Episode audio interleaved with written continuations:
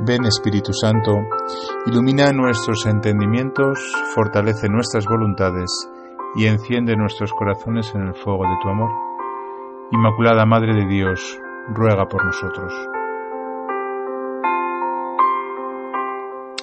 Desde el 17 de diciembre, la Iglesia nos regala en su liturgia unos textos de la palabra de Dios más enfocados en lo que vamos a celebrar el día 25, es decir, en la novena previa al día 25, desde el día 17 de diciembre, vamos a ir recorriendo los misterios de la infancia de la Sagrada Familia previos al nacimiento de Jesús.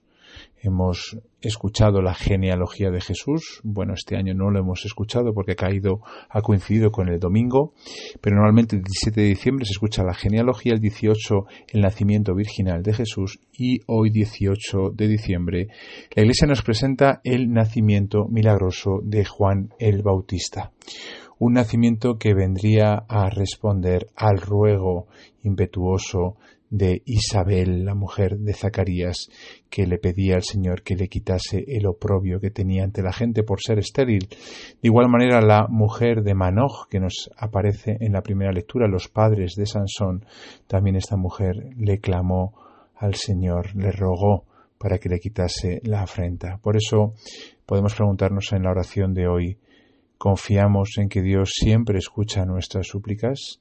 ¿Tenemos una fe ciega, cierta, a prueba de bombas, podríamos decir, de que Dios es nuestro Padre y nos ama y escucha siempre nuestras oraciones y atiende todas nuestras súplicas, no que las cumpla, pero que sí las escuche, porque no siempre un padre concede a su hijo aquello que el hijo le pide, porque el padre puede entender que aquello no le conviene o que es un capricho o que se lo dará más grande todavía de lo que él lo está suplicando.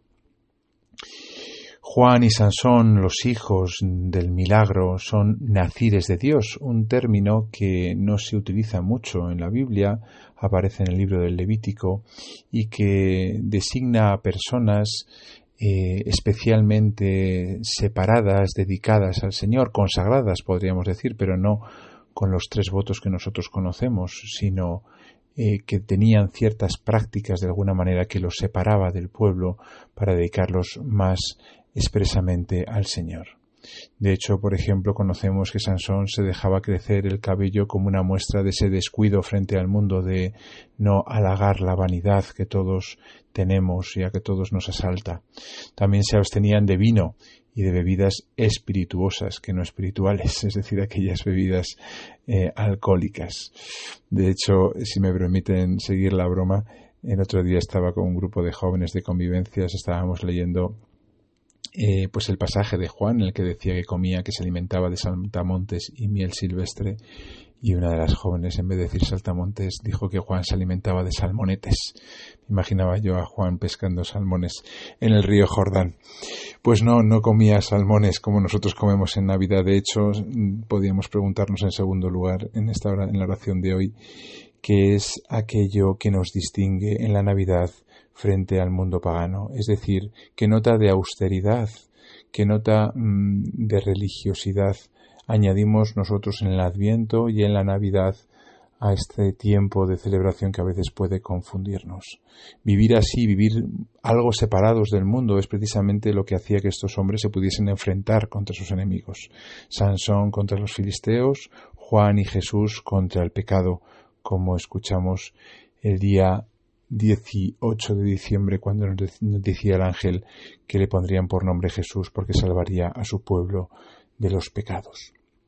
En tercer lugar y para terminar, conocemos todos que Zacarías, el marido de Isabel, no creyó en el anuncio que Gabriel le hizo de ese nacimiento milagroso, a diferencia de la Virgen María. Por eso el ángel, el arcángel Gabriel, de alguna manera castigó a Zacarías con quedarse mudo. Esto es muy significativo. Cuando en nuestra vida espiritual desconfiamos de Dios, de alguna manera nos quedamos mudos ante el mundo, no tenemos nada que decir, no tenemos nada que transmitir, porque no tenemos experiencia de Dios en nuestra vida. Sin embargo, a diferencia de Zacarías, cuando eh, las personas que se encuentran con Cristo y experimentan esos milagros, esas transformaciones interiores que también nosotros, por misericordia de Dios, hemos experimentado. Cuando confiamos en Dios, ciertamente que podemos cantar, contar a los cuatro vientos lo que Dios ha hecho con nosotros.